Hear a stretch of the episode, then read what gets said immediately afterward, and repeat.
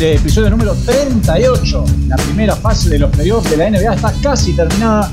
Solo queda una serie por definirse, que es la de Dallas y los Clippers, que fue a séptimo partido, mientras que las otras series ya están todas definidas, con la gran sorpresa de que Phoenix Suns dejó afuera a Los Ángeles Lakers, quinta vez en la historia que el vigente campeón de la NBA queda fuera en primera ronda de la postemporada.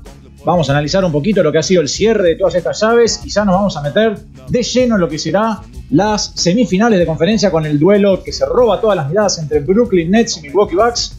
Primero voy a presentar a mis compañeros y vamos a arrancar por el que estaba más triste, que casi analizó abandonar el programa, señor Fernando Barcala, ¿cómo le va? No sé por qué dicen eso, que analicé abandonar el programa, pero vamos arriba. No, acá estamos bien. Un embole ahora mirar los playoffs sin los Lakers, pero bueno, haremos lo, haremos, haremos lo posible por, el, por Box and One. Muy bien, otro que también se quedó sin equipo en los playoffs, la verdad, no una decepción tan grande como los Lakers, pero se quedaba mucho más del equipo sin dudas. Señor Agustín Pisiquilo, ¿cómo le va? ¿Cómo están amigos? No, mi única decepción es que a las 4 de la mañana estaba mirando el partido y, no hubo ni un atisbo de pelea por parte de los Knicks. Pero nada, mejor que Golden State igual. Saludos. Bueno, por lo menos Trey te despidió con una, con una reverencia. Y bueno, señor Juan Francisco Fernández, que junto a mí, como decíamos la otra vez, disfrutando desde la imparcialidad y neutralidad de estos playoffs. Bienvenido. Hola amigos, la verdad, qué satisfacción, perdón Fer, pero era Lebron eh, en, primera ronda. Crowder le hizo el baile de salsa y ah, me encantó todo eso. Perdona Fer, amigo, una lástima que, haya sido tu equipo, pero Lebron fuera de primera ronda, inédito, historia, está viejo. Chau Lebron. Temporada que viene Crowder a los Lakers, ¿no? ¿Funciona así? Estoy seguro que LeBron ya, viste que aparte se fue antes, ¿no? Ni siquiera saludó a nadie de, los Suns. Fue directo a agarrar el celular y le estaba escribiendo ahí a Lillard. Vos, Lillard, ¿qué onda? ¿Anda todo bien en Portland? Venite. Estoy. Hablando de eso, pila de rumores, perdón, Ale, que estamos suspendiendo el programa momentáneamente. Pila de rumores de, de lo de Lillard, ¿eh? Parece que los Knicks ya hicieron llamadas por el trade. Es lo que ya dijimos la vez pasada, que si perdían contra estos Denver iba a venir limpieza. Ya se hizo oficial la salida de Terry Stotts. Terry Stotts, que es el segundo técnico con mayor cantidad de victorias en la historia de la franquicia. Ha sido el único técnico que tuvo el Lillard en lo que va de su carrera, pero el 23-44 de récord que tienen los playoffs Terry Stotts, sin dudas fue lo que impulsó su salida. Es el segundo peor registro con más de 50 partidos jugados en playoffs en la historia. Y como decías vos, ¿no? Eh, ya hay muchos equipos al alpiste de lo que pueda pasar con Lillard monitoreando la situación para empezar a hacer ofertas de trade. Pero del otro lado, ya se dijo como que Lillard dio su punto de vista de que quiere que Jason Kidd sea el próximo entrenador de Portland. ¿Estás hablado como, tipo, no hay un tiempo de espera, no hay nada, tipo, ya, ya quedan eh, eliminados y ya pasan a la siguiente cosa, ya pasan a, tipo, oh, pará, ponga mano. No sé, esa es mi opinión, cómo ya pasan de, pensando en el futuro. Pasa que ya, ya venía un poco en la cuerda un poco floja el técnico, porque siempre todos los principios de temporada ves a Portland y con Lillard y con McCollum y decís, está, este es el año que, levantan durante la temporada y que te terminan segundo tercero por ahí y siempre es arañando la entrada a playoff. El año pasado fue en el play-in contra, contra Memphis, ahora también entró, eh, entró bien, pero entró ahí con el, con el desempate contra Lakers y, Dallas, como que nunca termina de afianzarse Portland como un cuadro, está, acá estoy y seguro entro en playoff. Yo sé que el oeste es complicado, pero como que siempre te da la sensación de que puede ir a más y, nunca va. Es que esa es mi opinión de, Portland. A mí Portland siempre me emboleó. Eh, de cinco veces que entraron a playoff con Stotts, solo cuatro no eh, solo en una pasaron a la segunda ronda. Y no es que tengan mal cuadro. Pues para mí este cuadro es bueno, pero no sé si la culpa es de Terry Stotts. Pero está, es la cabeza que hay que cortar en este momento, pero no solucionaron nada, ¿no? Históricamente, Portland ha sido un equipo muy castigado por las lesiones y esta temporada no fue la excepción. Tuvieron dos meses sin Nurkic, dos meses sin McCollum. También es cierto que en varias postemporadas, cuando los Warriors tenían el super equipo, a Portland le tocó creo que dos años seguidos jugar contra ese equipo Golden State que era obvio que no le iba a ganar, pero sí, este, esta temporada ya, durante el transcurso de la temporada regular, se había dicho que si Stotts no metía una long run en los playoffs, eh, lo iban a echar, y bueno, dicho y hecho. Vamos a analizar un poco lo que fueron, si hablamos un poquito de esta serie, del, del este, perdón, Pisi, pero vamos a pasar de largo. Tanto Filadelfia como Atlanta y Brooklyn cerraron sus series en quinto partido. y vamos a enfocarnos un poquito en el oeste. Yo tengo una pregunta. ¿Qué tiene Envid y, y para cuánto tiene? ¿Cuánto, ¿Para cuánto tiene? Nadie sabe. El diagnóstico oficial fue que tenía una pequeña rotura en el menisco. Este, yo creo, por ahora no hay ningún diagnóstico oficial, ni siquiera para el primer partido, ni de cuánto tiempo de recuperación tiene. De mi parte, yo lo veía algo similar a lo de Anthony Davis. O el tipo está lesionado en serio y no lo quieren decir para no avivar, por así decirlo, o quizás el- la rotura que tenga es mínima y lo están realmente evaluando día a día. No me sorprendería para nada que no, que no lo usaran en el primer partido de playoffs y fueran regulando. No sé si alguno tiene otra información. Lo último que tengo es que, que claro, que eh, la práctica pra- eh, practicó, pero nada de juego 5 contra 5, ni tipo, está en movimiento, estaba cuestionable. O sea, se mueve, hace tiros, y, pero no compite, digamos. Claro. Ahí va. Pero es la típica que está, que, que- cuando, tipo, si tiene que jugar, va a jugar. No creo que juegue en este primer partido, depende cómo va en el, en el segundo, no sé. Pero está, si, si es muerte, me imagino que va a estar ahí. Y hablando de Anthony Davis, sin lugar a dudas que su lesión fue lo que terminó desencadenando la temprana eliminación de los Lakers en el campeonato. Anthony Davis se lesionó con 48 segundos por jugar en el partido 4 de la serie. De ahí en adelante, Phoenix superó por 50 puntos a los Lakers y en esos 10 cuartos y 48 segundos por lesión de Anthony Davis, que estamos hablando de eh, 12 por 10, 120, 121 minutos que se jugaron, los Lakers estuvieron al frente del marcador 4 nomás. Lo que denota, sin lugar a dudas, la importancia que tiene Anthony Davis. En el sexto partido, que estaban contra las cuerdas, lo mandaron a la cancha desde el arranque, pero se vio que el tipo no podía jugar. Se movía en cámara lenta, muecas de dolor. Dicho y hecho, a los 6 minutos de partido saltó a tapar un tiro y ese fue su final. Y bueno, después de un quinto partido, que fue una verdadera paliza de Phoenix, el sexto partido pintaba para hacer lo mismo, con un Devin Booker sensacional, imparable. Pero bueno, los Lakers por lo menos se podría decir que vendieron cara a la derrota, tuvieron un tipo de reacción en el último cuarto, se llevan a poner, no me acuerdo si a 8 o a 10, pero bueno, un par de decisiones apresuradas sobre el final, me acuerdo clarito, un triple de Matthews incómodo sobre la esquina, que en la recarga terminó con triple de Phoenix, y ahí se cerró el partido. Y bueno, primera eliminación de LeBron en su carrera en la primera ronda de playoff. Llevaba 14 victorias consecutivas.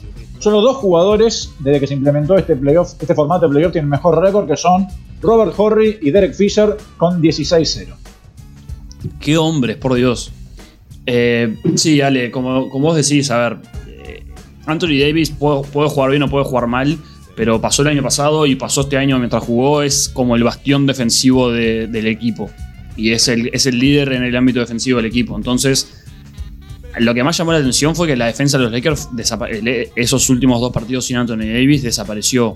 Y si vos no tenés la defensa, precisás en ofensiva tener un LeBron recontranscendido y que los, los perimetrales metan todo y no pasaron ninguna de las dos cosas. Ni LeBron se activó el modo LeBron porque esté viejo, por la, molestia del tobillo, vaya uno a saber por qué. No, lo activó recién al final del, sexto partido y los tiradores en ningún momento tuvieron, tuvieron la mano caliente y así es, es imposible. Aparte, Phoenix defendió notable porque sabían que el único que tenían que defender era LeBron James. El resto los dejaban tirar o, o llegaban bien con las rotaciones, pero se enfocaban más en LeBron. Igual los tiradores no estaban metiendo, entonces así es muy difícil. Y ta, la verdad que yo le- me saco el sombrero con Booker y con Chris Paul que en el sexto partido, cuando los Lakers estaban enganchando y estaban poniéndose a 10, Bu- Bu- Booker venía de tener dos, tres pérdidas pelotudas, agarró la pelota, metió una asistencia y do- dos goles él y sacó el partido. No, la verdad que primero, como decía Fer, eh, Chris Paul me, me cayó la boca. Yo a principio de temporada había dicho que para mí Chris Paul y los Suns, ¿no? Que estos Suns iban a quedar afuera directamente de playoff. Hoy están eliminando a los Lakers, clavaron campeón en primera ronda y a LeBron James. Eh, pero se los ve muy bien, o sea, es un equipo que juega bien. Lo que yo no creía que podían lograrlo era porque creí que era algo más de burbuja, como pasó con muchos equipos en la temporada pasada, ¿no? Vimos un Denver de burbuja, vimos un Miami de burbuja, vimos un Milwaukee de burbuja en- como un equipo malo, ¿no? Eh, pensé que iba a ser lo mismo y no. Fue un equipo súper sólido toda la temporada y sigue demostrando en playoff, a pesar de ser para la mayoría sus primeros playoffs. Entonces, ¿qué decir de los Phoenix Suns? Felicitaciones, ojalá sigan adelante. Eh, pásenle la receta a los Knicks. Eh, ¿Qué decir de los Lakers? Nada, yo lo venía anticipando un poco desde la serie con Golden State. Me parecían unos Lakers bastante frágiles en todo sentido, no solo en, en cuanto a lesiones, sino también en juego.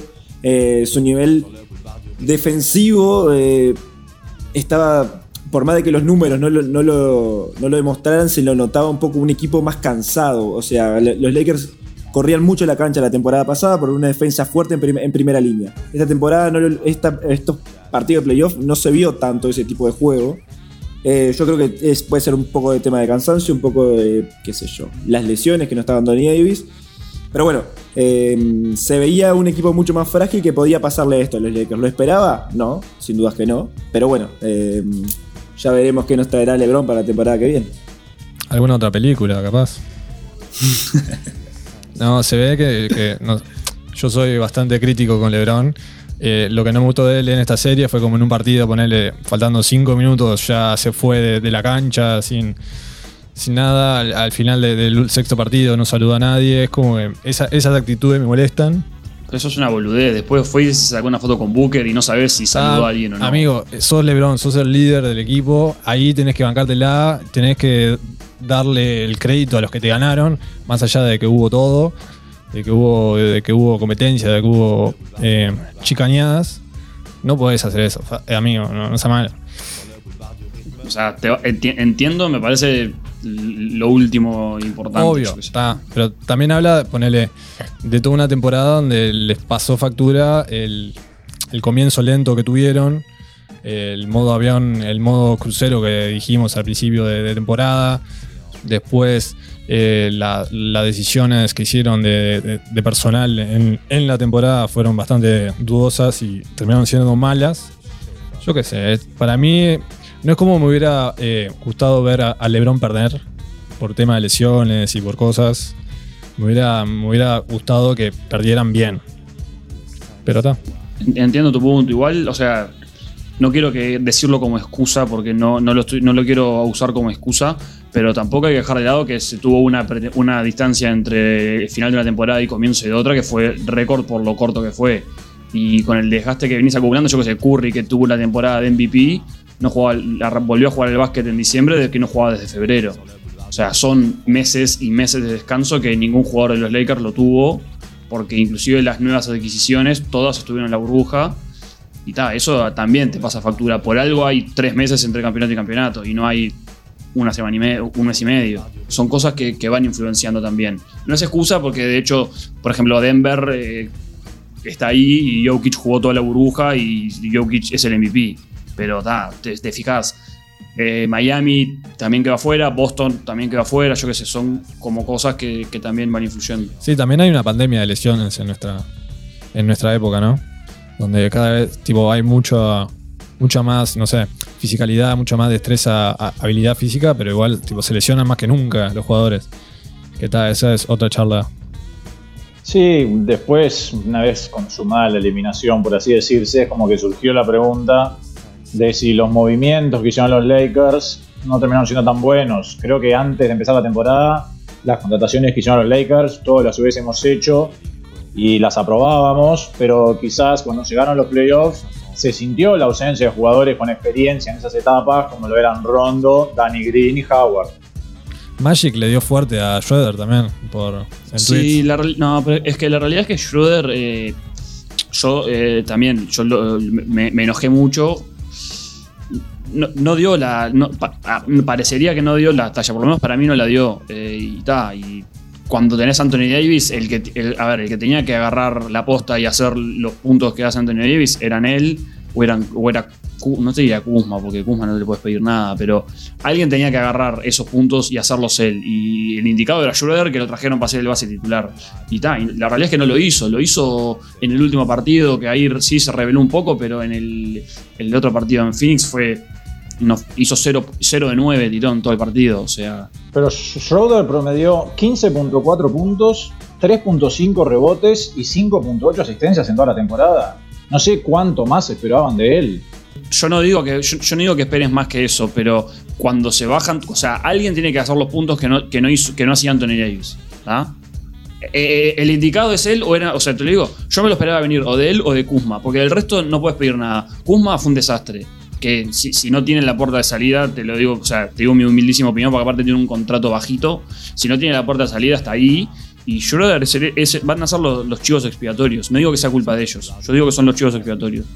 Después capaz que podemos analizar cada una de las incorporaciones de los Lakers, no hoy, pero el próximo programa si tenemos tiempo, y ver cómo, cómo rindieron. Si realmente los cambios que hubo con la temporada de jugadores con la temporada anterior eh, fueron mejores o peores. se, manejó mal varias cosas también, porque por ejemplo Harrell en la serie no, ju- no jugó y lo puso el último partido a, hacer puntos. Y yo qué sé, si bien es un tipo. Un es un tipo que no es defensivo.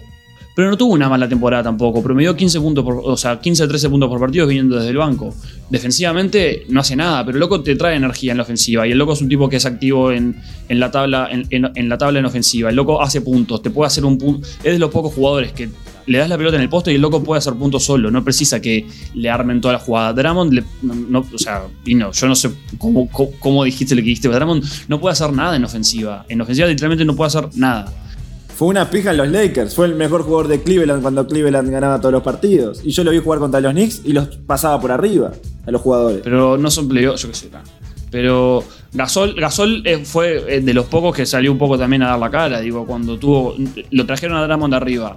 No jugó por no sé cuánto tiempo y cuando tuvo que jugar apareció y jugó y jugó bien. Este. Yo qué sé, es, es complejo. No, no, no, no, no sé.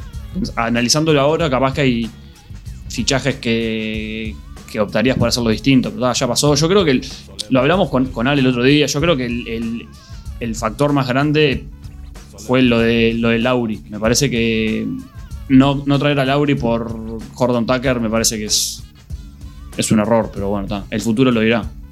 A donde, a, donde yo apun- a donde yo apuntaba es que, por lo menos a mí me parecen un poco injustas tantas críticas sobre Schroeder por no haberse puesto, el equipo, al hombro, por no haberse puesto el equipo al hombro quizás en los playoffs, que no es un jugador para, ese- para esas cosas. Para mí no tuvo una mala temporada. Y con, para cerrar el tema Lakers, con respecto a tu amigo Kuzma, acabo de leer una declaración de él que es maravillosa, que dijo, creo que este año hice increíbles avances en convertirme en un jugador ganador, haciendo las jugadas correctas y siendo un activo realmente valioso en el eje defensivo.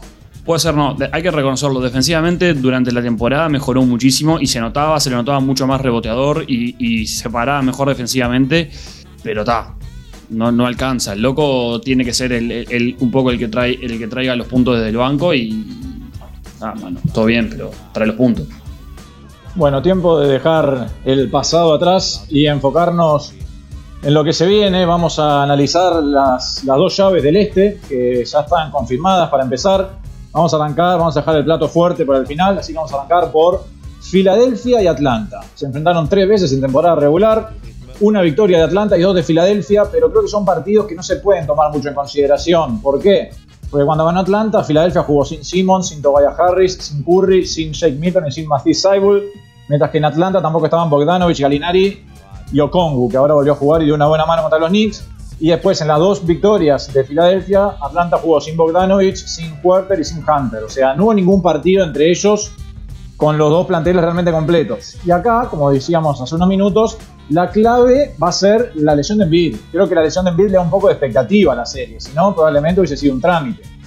Eh, creo que es una situación similar, como decía, a la de Lakers. Puede hacer la diferencia esta lesión entre que Atlanta, como le gusta decir a ustedes, se vaya rapidito a Cancún o pueda quizás ilu- ilusionarse con dar un batacazo. Porque con un Embiid sano, o al menos casi sano, Filadelfia es mejor que Atlanta en los dos costados de la cancha. Pero sin Embiid, al buen tiro de tres que tiene Atlanta, se le puede llegar a complementar un agresivo ataque al aro, al no estar ese protector.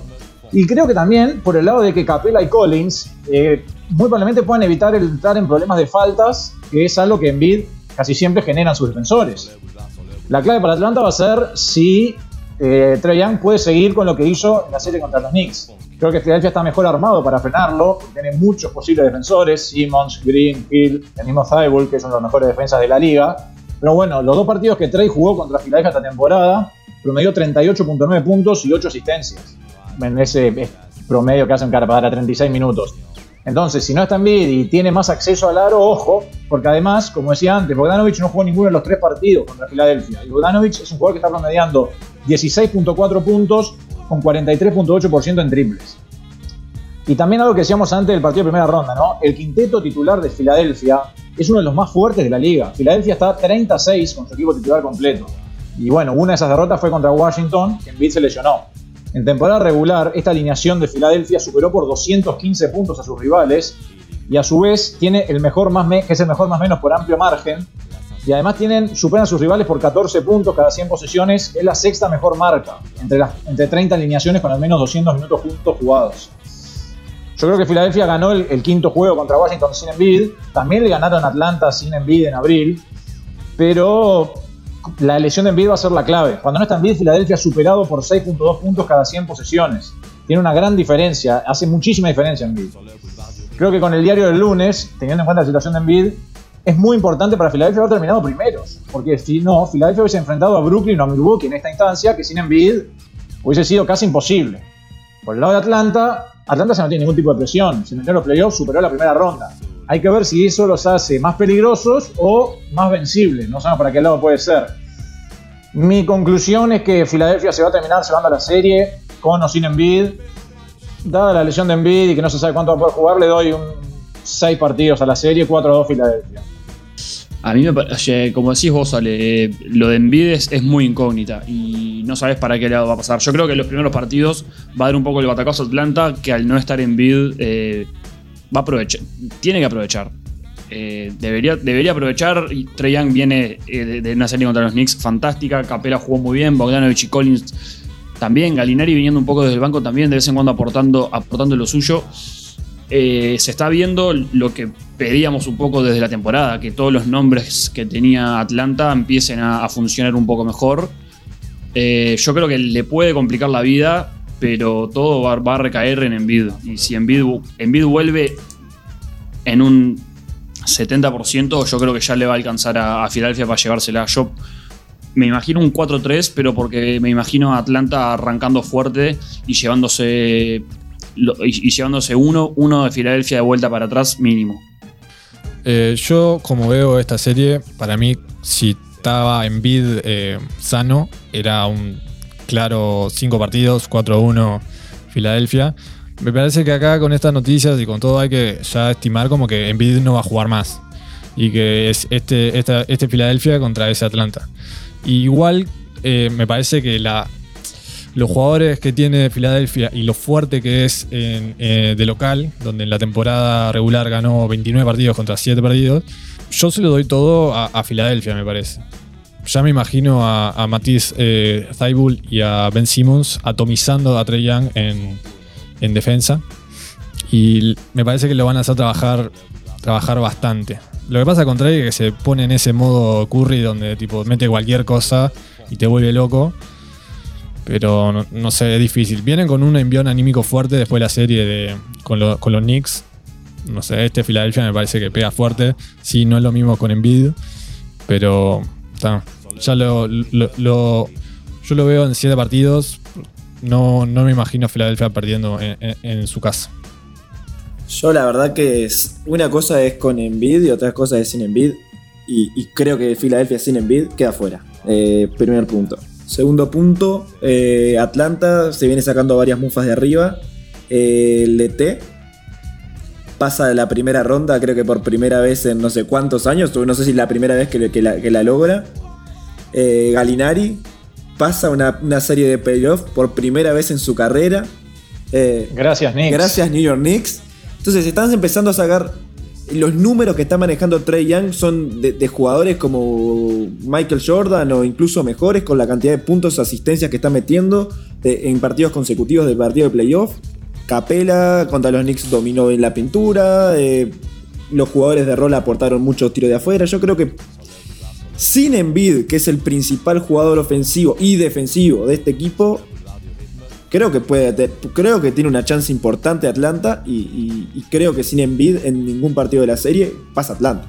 Macmillan, perdón, Macmillan llegaba a playoff este año con récord de 3-16, así que confirmado fue la primera vez que superó una serie de playoff. Bueno, por eso. Por eso. Eh, y eso en un juego que, es muy psicológico también, porque la mayoría de estos jugadores eh, tienen un nivel muy similar eh, en, cuanto a estás jugando en la NBA, o sea, Quizás hay, hay superestrellas, sí, sin dudas, pero el resto son bastante parejitos y, y el juego de la cabeza influye un montón. Y en la cabeza del rival y la cabeza de un propio equipo que no esté el mejor jugador de uno de los dos equipos, también influye.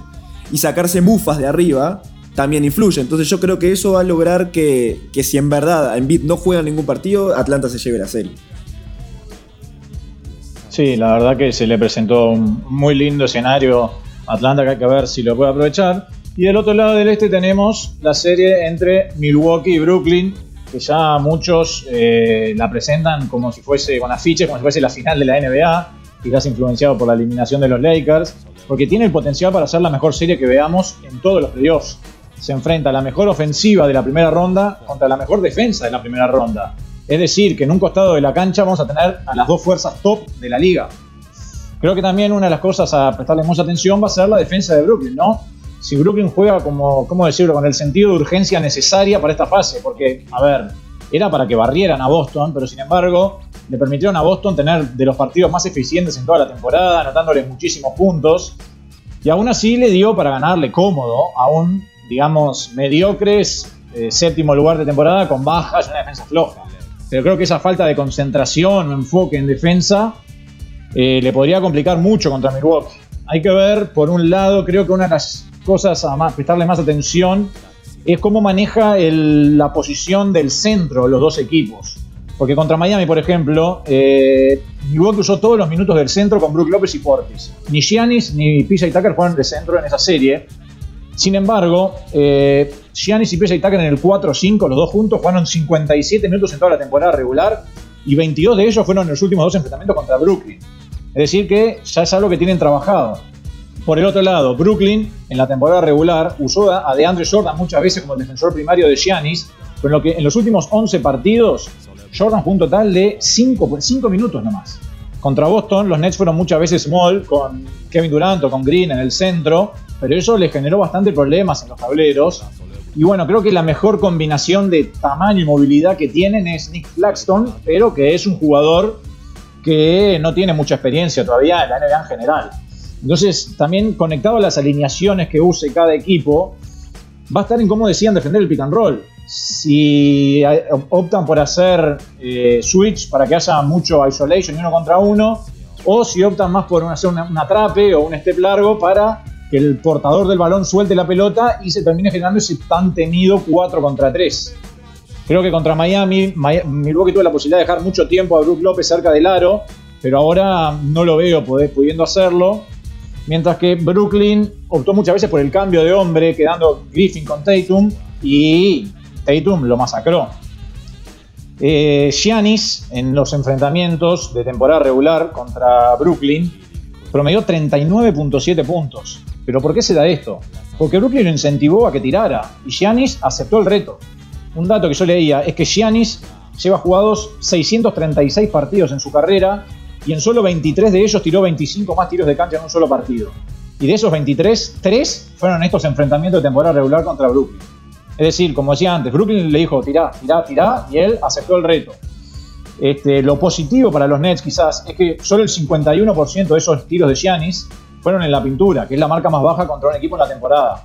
Giannis es el jugador que tiene mayor diferencial entre lo bien que tira adentro de la pintura, que es un 69%, contra lo mal que tira fuera de la pintura, que es un 32.4%. Entonces, el principal objetivo para Brooklyn va a ser mantenerlo lo más lejano posible de la pintura. Pero también hay que, tener en cuenta que, por ejemplo, Giannis, dos de los seis partidos en toda su carrera, que invocó cuatro o más triples, fueron contra, contra Brooklyn esta temporada regular. Como conclusión, creo que los Nets no tienen una defensa suficientemente buena como para frenar a Giannis, Middleton y Holiday, el Big Three, podemos decir, de Milwaukee, que además son jugadores que son muy buenos castigando los errores defensivos. Además, eh, Brooklyn puede castigar en los. Milwaukee, perdón, puede castigar en los tableros a Brooklyn. Y junto con esos tres, PJ Tucker está capacitado para defender a las estrellas. Pero sin embargo, no los veo pudiendo pararlos en 4 y 7 partidos. Creo que el talento y la habilidad que tienen estos jugadores de Brooklyn para superar grandes defensas con aún mejor ataque va a terminar haciendo que se lleven la serie en 7 partidos. Yo creo que esta, como decís, sale, eh, no solo es eh, aclamada como la final anticipada o la final de la NBA, sino que es sin dudas la final de la NBA por, la, por lo que es Brooklyn y lo que es eh, Milwaukee en estos momentos, ¿no? Y más lo que demostró en primera ronda Milwaukee que, que- lo aplastó a Miami. Eh, y Brooklyn quizás no haya aplastó a, sí, aplastó a Boston, pero siempre jugando a tres cuartos, ¿no? Nunca, siempre te da esa sensación, Brooklyn, nunca te da la sensación de que está dejando todo en la cancha y que, que está, y que pisa a los rivales porque se están matando. Deja esa sensación de que, bueno, todavía pueden dar un poco más, todavía pueden dar un poco más, todavía pueden dar un poco más, regulan, sacan 20 puntos, deja que se le acerquen a 5-6, Wesley a sacar 20 puntos. Esa es la sensación que, que- siempre te deja Brooklyn. Eh, que- además puede, tiene sus cosas buenas y sus cosas malas. Dentro de las cosas malas es que, que bueno, en un momento eso le va a fallar, el regular le va a fallar. eh, o le puede fallar. Pero dentro de las cosas buenas es que no se le ve el techo tampoco. No se le ve el techo. Entonces, eh, es una, va a ser una serie súper complicada, súper complicada de ver. Donde haya alguna lesión por algún lado puede terminar de definirla. Hoy con los equipos semi completos. eh, creo que la, la diferencia va a estar en donde, donde, donde decía, bueno, cómo logren marcar a, a Giannis más que nada, ¿no? Si le den el espacio en la pintura o no, donde le puedan hacer un cerco y dejar que Giannis tire por fuera de la pintura, van a tener lograr una, una mejor marca. Igualmente, eh, también vimos que, que Milwaukee se puede abrir bien, incluso sus eh, incluso López te puede abrir el, tiro y abrirse y tirar bien de afuera. Entonces e- es un equipo complicado de marcar, además que están andando muy bien. Por el otro lado, ofensivamente es, es incontestable. Harden, eh, Irving y, Durant. En mi opinión, eh, va a pasar Brooklyn y va a ser 4 a 2. Yo voy con Milwaukee, 4-3.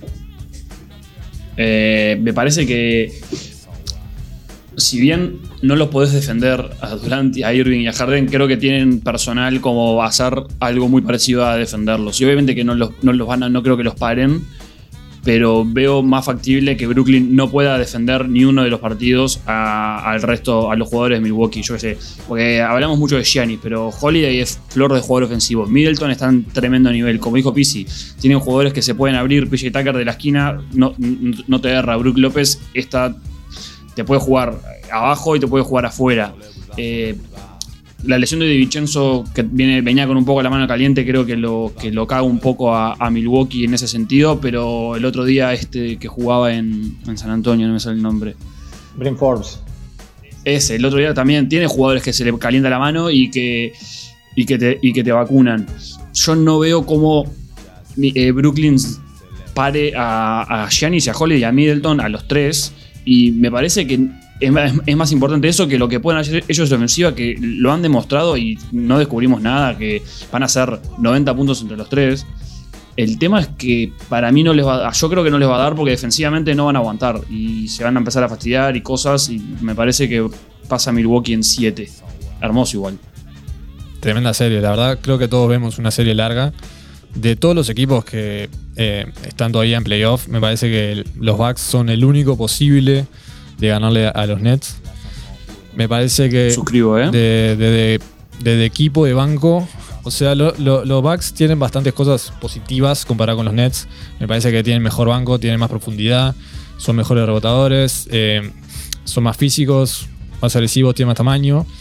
Pero, a ver, eh, después en un partido donde tenés que igualar, superar a la ofensiva del otro, sabemos que, o sea, ta, ofensivamente los Nets son imparables. O sea, donde uno te mete 50, se seca, el otro te mete 40, el otro te mete 30. Y me parece una serie así larga. eh, tampoco veo quién, quién podría perder de local. Si no, no sé. Esta, esta serie, por suerte, va a ser una muy linda para ver. Me encantaría que gane los Bucks. Más allá, o sea, por todo el circo que fue que fueron los Nets. eh, y me parece una. que es un mal ejemplo para el resto de los equipos ganar un campeonato así.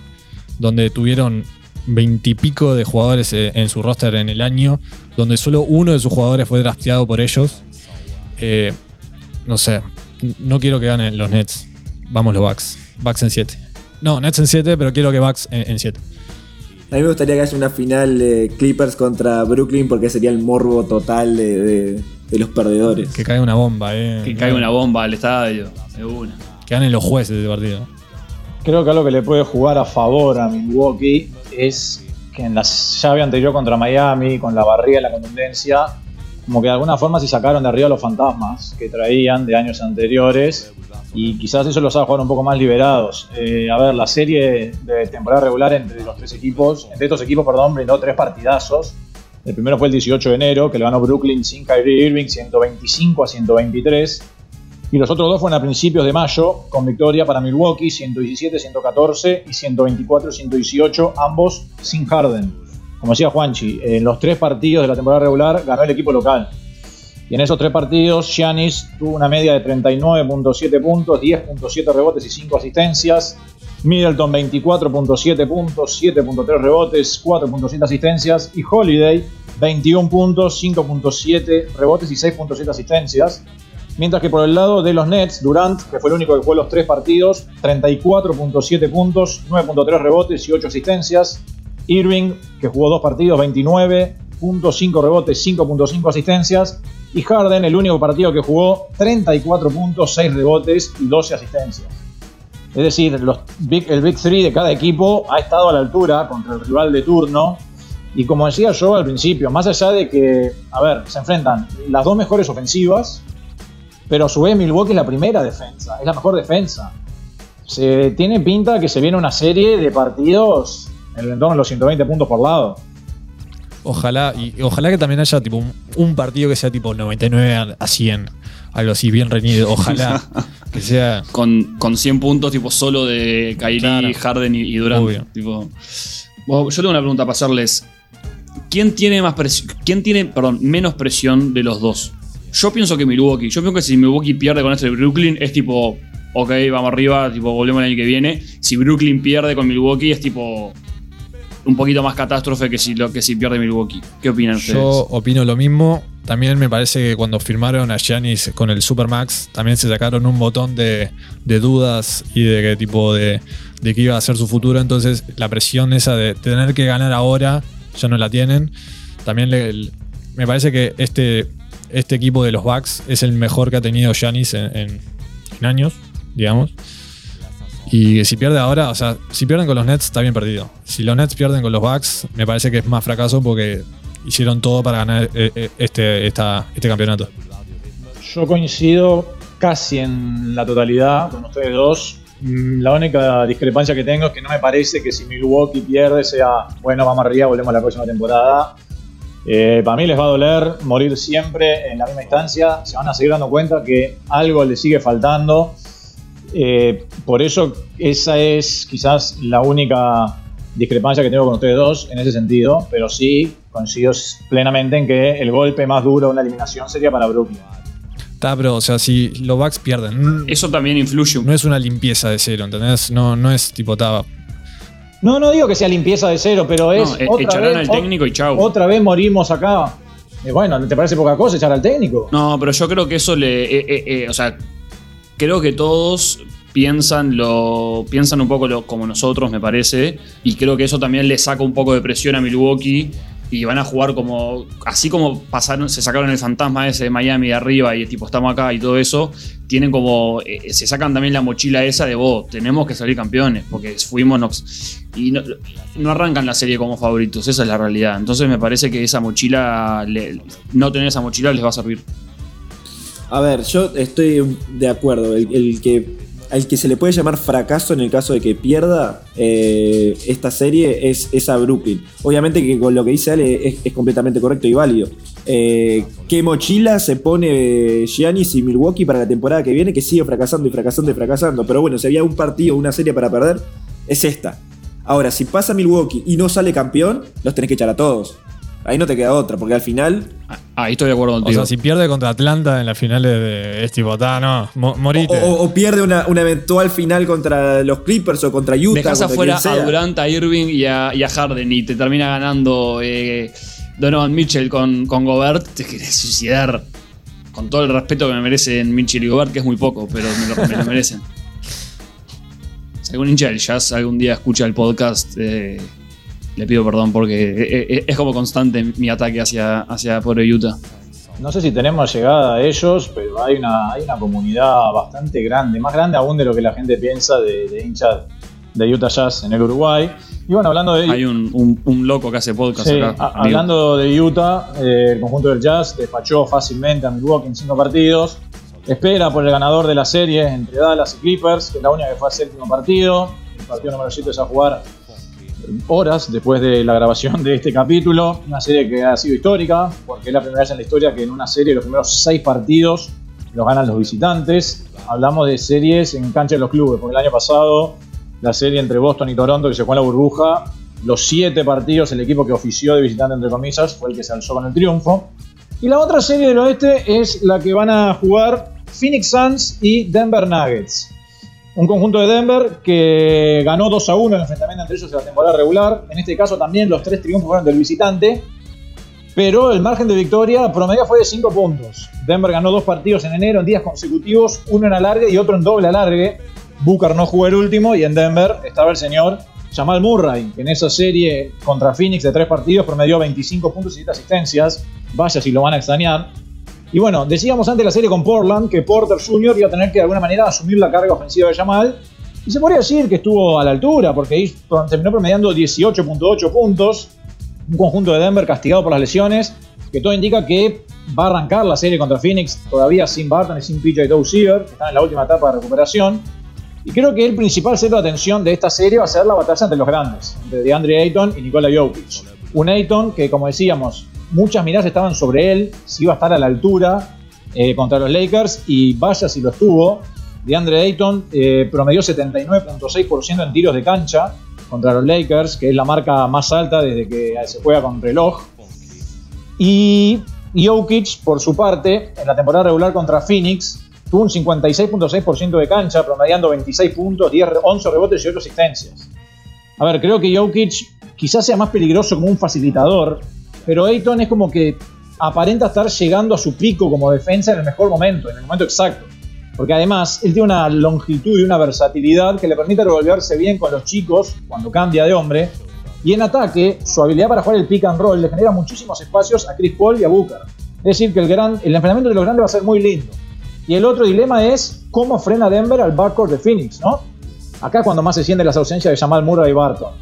Entre Facu Campazo y Austin Rivers van a tener que hacer lo posible para frenar a Chris Paul y a Booker.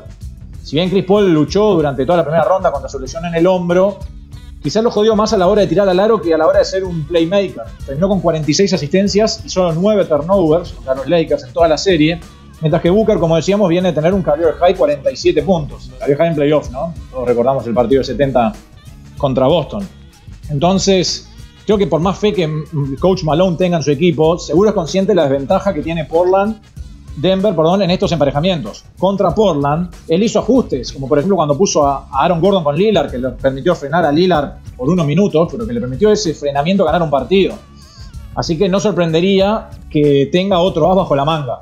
Y el otro enfrentamiento es los que faltan, los titulares, por así decirlo, que son Bridges contra Porter Jr. A ver, Bridges es por designación el, el stopper de la defensa de Phoenix, que marca siempre al jugador perimetral del equipo rival. Así que acá muy probablemente va a ser él el que marca a Porter Jr. En los últimos tres partidos contra los Lakers, Bridges tuvo 6 robos, 3 tapas y anotó al menos 10 puntos en todos los encuentros. Mientras que Porter Jr. viene a tener back-to-back partidos de 26 puntos y en 4 de los últimos 5 partidos tiró arriba de 50% en triples. A ver, creo que tanto Malone como los Nuggets merecen un gran reconocimiento por todo lo que vienen haciendo y todo lo que hicieron esta temporada, batallando contra tantas lesiones. Pero parecería ser como que este es el momento en que esas deficiencias se terminan notando. En la temporada, en la ronda anterior se las arreglaron para explotar todas las debilidades defensivas que tiene Portland, pero ahora enfrente tienen un equipo que siga muy crecido, que es la sexta mejor defensa de la temporada regular, y que Phoenix tiene una misión.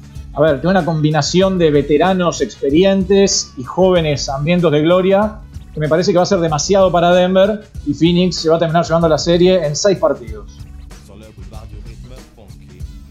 Yo opino como vos, Ale, se lo lleva Phoenix en 6. lo vimos contra Lakers y ya lo vimos durante la temporada. La defensiva de Phoenix es una defensiva muy en serio y muy, y muy buena. Y yo creo que de vuelta lo mismo. No es que van a poder parar a, Jokic, pero sí van a poder hacer un buen trabajo y creo que se le va a complicar mucho para anotar al resto de los jugadores de, Phoenix en la serie pasada de, de Denver. En la serie pasada vimos que hubo partidos que se le prendió la mano a, como dijiste, a Lea Porto Jr., hubo partidos que Austin Rivers estuvo recontra encendido. Yo creo que Phoenix puede hacer defensivamente un mucho mejor trabajo del que hace Portland y evitar que se le prendan la mano a sus jugadores. Y después, bueno, Ayton eh, contra Jokic abajo le puede complicar, obviamente, no lo va a parar, pero lo puede molestar. Ah, y, pues te la puede jugar siempre que jugarle el 1-1 y no doblarlo, así no puede jugar con los de afuera y que, que te maten de afuera. Y, en la- y dando vuelta a los roles, yo no, no veo gente de Denver que pueda, que pueda con Booker o, o con, o con Chris Paul. Eh, le puedes tirar a Gordon que le tiras un poco de tamaño arriba, puedes hacer algunos, algunas magias, pero yo no la veo. Lo veo muy bien a Phoenix en ofensiva y en defensiva. Me parece que, Bridges se lo, puede hacer un buen trabajo con, con Porter Jr. o inclusive Crowder puede hacer un muy buen trabajo con Porter Jr. Eh, me parece que Phoenix tiene las armas para tapar a, Denver donde hay que taparlo y dejarlo sin, sin mucho juego. Eh, Denver, el, el Jokic de Denver está muy, muy, muy picante. Es el claro, no el clarísimo, pero el claro MVP de esta temporada. Y lo que ha hecho ahora de llevar a Denver a, a- este, a este momento es increíble, la verdad.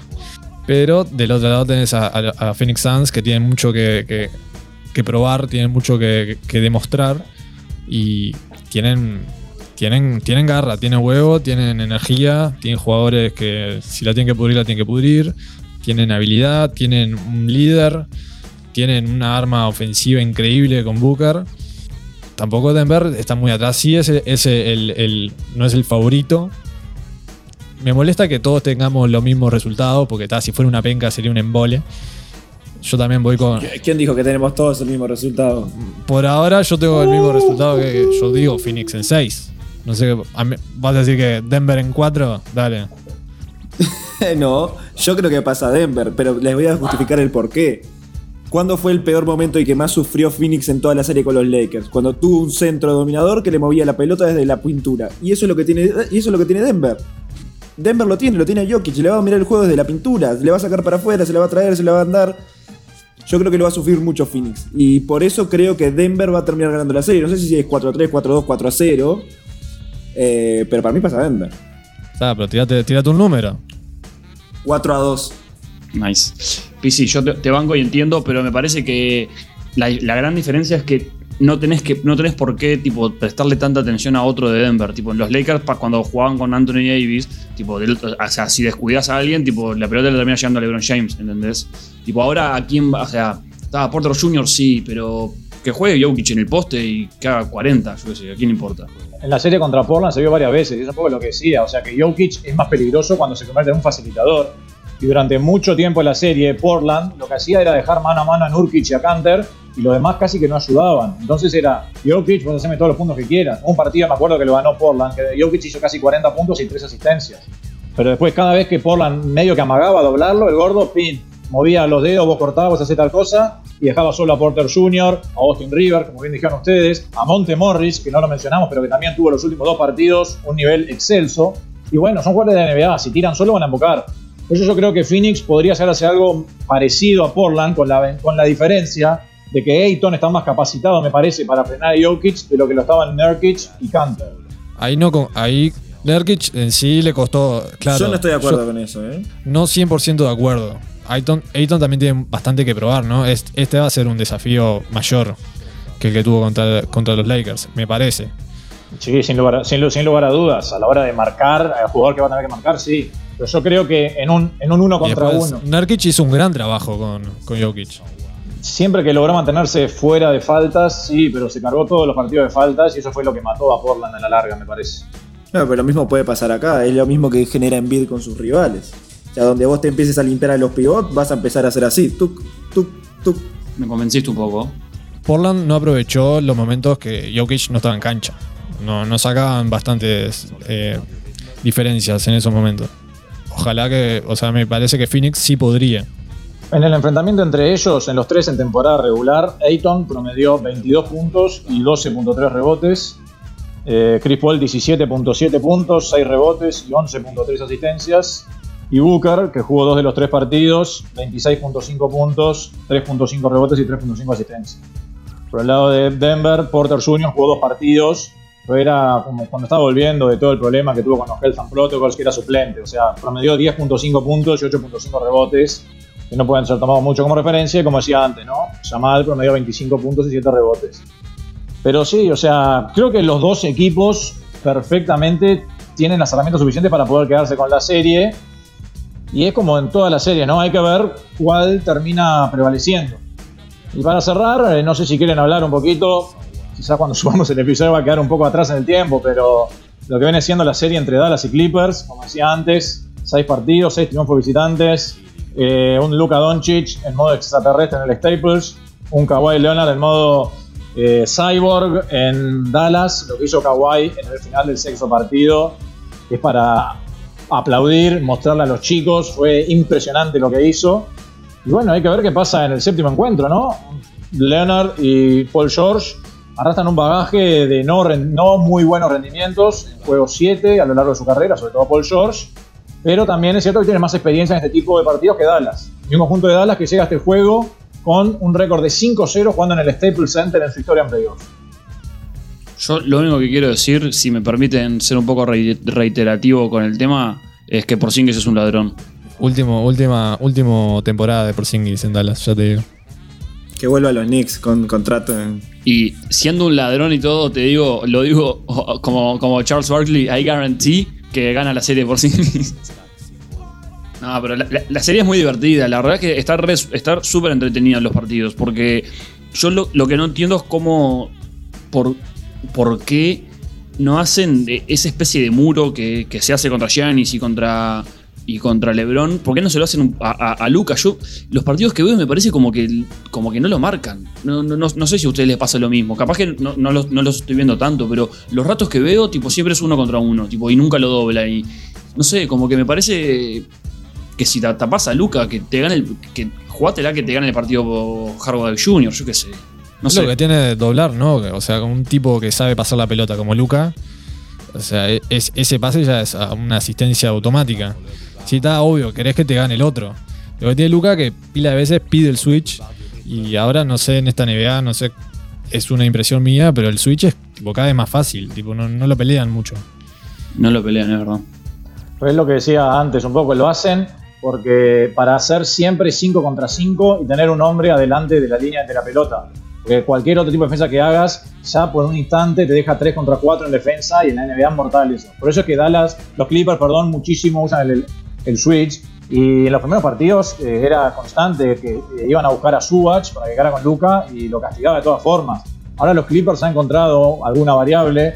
Creo que Leonard, por lejos, es el que mejor lo frena a Luca. Pasa que Luca tiene una habilidad para jugar que es de un tipo de 35 años, cómo juega el pick and roll. A mí lo que más, creo que sea un punto en el que me excita, es cómo cuando le juega el pick and roll y no le cambian, él se pone adelante del grande, lo tranca con el culo, y ahí tiene todo el panorama para decidir si tira la flotadora, si tira la bandeja, si descarga. Eso, eso está además, cuando, cuando se los pone así en la cadera y, los va aguantando con la caderita, es sí, aparte con el brazo con la izquierda también siempre lo hace, tipo, tiene el floater ese automático.